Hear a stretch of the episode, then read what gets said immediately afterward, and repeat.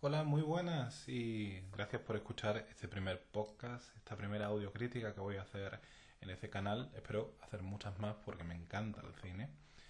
Y en este caso me voy a centrar para empezar este canal en Dolor y Gloria.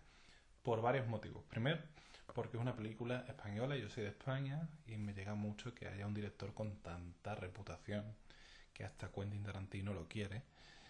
Y también porque la película eh, me parece increíble y, de una madurez impresionante con respecto a los trabajos previos de Pedro Almodóvar. Vamos a poner un poco en contexto de esta película. Eh, se estrenó en marzo de este año, aunque yo solo he podido verla ahora, hace como una semana, que la pusieron aquí donde estoy ahora, en Estados Unidos. Fui a verla a un cine muy pequeñito de Las Cruces, Nuevo México, el Fountain Theater, muy, muy, muy bonito. Es un cine pequeñito en el que va mucha gente mayor que de verdad quiere ver la película, no como lo que me suelo encontrar normalmente en la sala de cine. Y bueno, una amiga mía, Jennifer, me dijo que si quería ir a ver la, la, película nueva de un director español y yo ya sabía qué película era, tenía muchas ganas de verla, también por Antonio Banderas, que ha ganado el premio a Mejor Actor en el Festival de Cannes, nada más y nada menos. Entonces, pues claro, dije que sí y fui a, ver qué es lo que había hecho Almodóvar. Antes de, ver esta película yo solo había visto La piel cabito, también con Antonio Bandera, que me pareció una película muy original, buena, pero realmente perturbadora y que me dejó pues con un mal sabor bastante grande, también porque está muy bien hecha.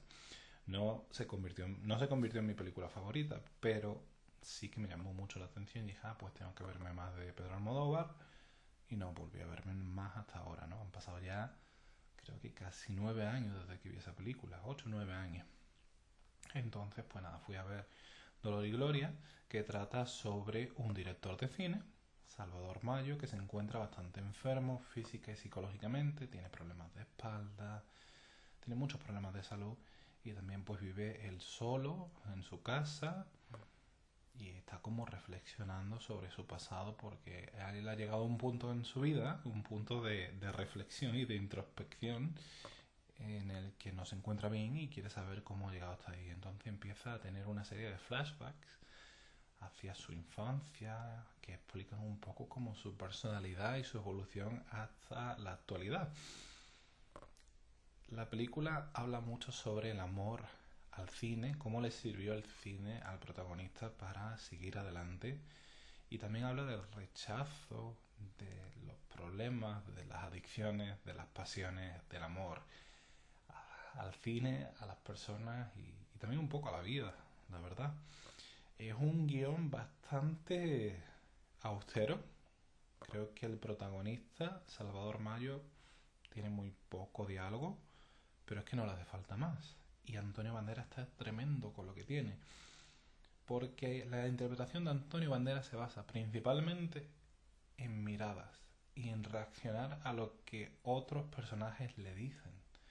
Esto lo mencionaba el propio actor en una entrevista que, que tuvo con la cadena Ser, que recomiendo porque está muy interesante, pero la recomiendo después de ver la película, claro. Y, y bueno, el actor eh, menciona que él básicamente su papel se, se basa en escuchar. Y es muy difícil actuar cuando tienes poco diálogo. Los, los, actores dependen muchísimo de lo que van a decir, no tanto de lo que le dicen. Pero en este caso lo hace de una manera tremenda y creo que es un motivo por el cual ha ganado el premio Mejor Actor en el Festival de Cannes. Bueno, cabe decir que yo no voy a hacer spoilers hasta más adelante de la película. Entonces, si no la habéis visto, pues podéis seguir escuchando y yo ya avisaré cuando eh, me meta ya en, temas más, más de spoilers, ¿no? No quiero destripar la película a nadie. Para mí las interpretaciones, tanto de Antonio Bandera como de Julieta Serrano, que hace de su madre, como de Penélope Cruz, que hace de su madre cuando era pequeña, tanto de los otros actores secundarios, no conozco los nombres, pero creo que están bastante, bastante bien todos ellos. Ah, hay un actor argentino que tengo que tengo que ponerme al día con estos nombres, pero es que Pedro Almodóvar utiliza una cantidad tremenda de actores. en todas sus películas y en esta se reduce el número. Creo que los principales son 5 o 6 y están muy bien hechos. Aunque sabemos muy poco de cada uno, podemos ponernos en su piel por, por las sensaciones que nos transmiten en pantalla. Son interpretaciones secas, pero muy emotivas y muy melancólicas. Esta película es tremendamente melancólica y mira hacia la infancia de este director Salvador Mayo, que tiene mucho de Almodóvar. Él mismo ha dicho que esto, esto entra en el género de autoficción, es decir, ocurren cosas en la película que le puede haber pasado a Almodóvar o que le podría haber pasado a Almodóvar porque estaba en unas situaciones similares pero que nunca lo ocurrieron. De hecho hay muchas escenas de la película que él ha tenido que aclarar esto sí lo hice, esto no. En cuanto a la fotografía, el lenguaje visual de la película es muy llamativo. A mí de las películas de Almodóvar que he visto, porque antes de ver Dolor y Gloria solo había visto La piel cabito, pero es que después de ver Dolor y Gloria me he puesto a ver Volver, maravillosa, y también haré un podcast de esa película, Mujeres al borde de un ataque de nervios, y anoche me vi Todo sobre mi madre. Y en esas tres películas, y en Dolor y Gloria también, la fotografía es tremenda. Y los colores que utiliza Almodóvar son colores muy llamativos, muy vivos, el rojo, el verde, el amarillo, y que encajan muy bien con, la imagen, ¿no? Se le dan, un, le dan una tonalidad y un estilo que es ya característico de Pedro Almodóvar y que y que se ve bastante bien en pantalla, la verdad. No es una película gris, no es una, a pesar de ser una película melancólica y una película que habla de, de un sufrimiento interior bastante grande, no es una película oscura en el sentido de la fotografía. Y lo que me llama muchísimo la atención de sus películas es la iluminación. Si veis la película, esta o cualquier otra de su filmografía, fijaros en, en cómo se ilumina cada escena, porque la mayor parte de la película Dolor y Gloria ocurre dentro de una habitación, ya sea de su casa o de la casa de un amigo, de un actor.